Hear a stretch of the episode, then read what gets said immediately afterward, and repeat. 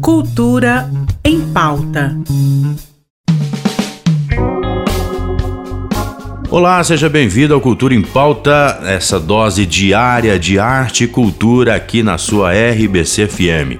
E falando em cultura, que tal sabermos as novidades do nosso Cine Cultura com a Mazé Alves? Seja bem-vinda, Mazé. Olá, ouvintes da RBC FM. Olá, Ernesto. O mês de março começa com tudo aqui no Cine Cultura, unidade da Secretaria de Estado da Cultura. Teremos não só estreias semanais, mas também a exibição gratuita de dois filmes goianos, com direito a bate-papo com o diretor Daniel Nolasco. E eu sou Mazé Alves, gerente de fomento ao audiovisual e criatividade. E já vou começar com esta quinta-feira, dia 2 de março, porque na sessão das 17h30 entra em cartaz aqui na nossa telona o documentário Andança, os encontros e memórias de Bete Carvalho, sobre a vida e obra daquela que ficou conhecida como a madrinha do samba brasileiro, uma das maiores cantoras da MPB. O doc remonta, através de registros pessoais, toda a sensibilidade artística e política de Bete Carvalho. E às sete e meia da noite tem mais uma estreia goiana com o projeto Curta Goiás, Faroeste, um autêntico western,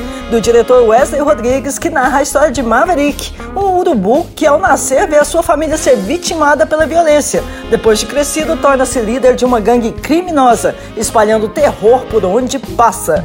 Vou aproveitar para dar spoilers das próximas semanas. Dia 9, o aguardado Close, da Bélgica, indicado ao Oscar de melhor filme estrangeiro, chega aqui no Cinecultura. E dia 12, também quinta-feira, teremos uma programação especial por aqui. Exibiremos gratuitamente os filmes goianos Vento Seco e Mr. Letter, seguidos de uma conversa com Daniel Nolasco, diretor de ambas produções, a partir das 8 da noite. Já se programa, hein? E coloca aí na sua agenda. O Cine Cultura fica no Centro Cultural Marieta Teles Machado, aqui na Praça Cívica. E, gente, os ingressos aqui são 10 reais e 5 reais a meia e podem ser adquiridos antes da sessão, na bilheteria do local, tá? Somente em dinheiro.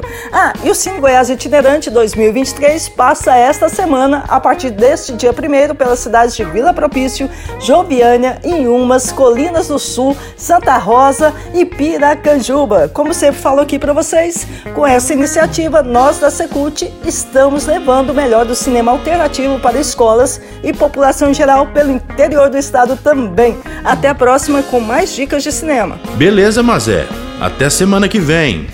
E a Escola de Artes Visuais Unidade da Secult abriu na última terça-feira e segue até a próxima sexta-feira as inscrições para a quinta edição do curso Iniciação à Aquarela Módulo 1. A atividade é totalmente gratuita e é direcionada a jovens e adultos a partir de 18 anos. Os interessados devem preencher a ficha disponível no site www.cultura.gov.br e enviá-la para o e-mail escola de goiás.gov.br. O resultado dos classificados e suplentes serão publicados no dia 7 de março no site do cultura.gov.br. A exposição Obscuro Objeto de Desejo estreia nesta quinta-feira na Galeria de Arte do Lowbrow. A mostra exibirá 15 desenhos do artista goiano Leandro Teixeira que ilustram o corpo humano de um jeito singular, que transita entre o lógico e o surreal. A visitação é gratuita e pode ser realizada entre quinta e sábado, das 19 horas à meia-noite. O Lowbrow Lab Arte Boteco fica na rua 115, número 1684, setor sul. Então, pessoal, dica não falta, né? Então aproveite a programação e agora nós estamos indo embora ao som do 14 bis, um trecho da música Linda Juventude. Amanhã eu volto. Tchau, tchau.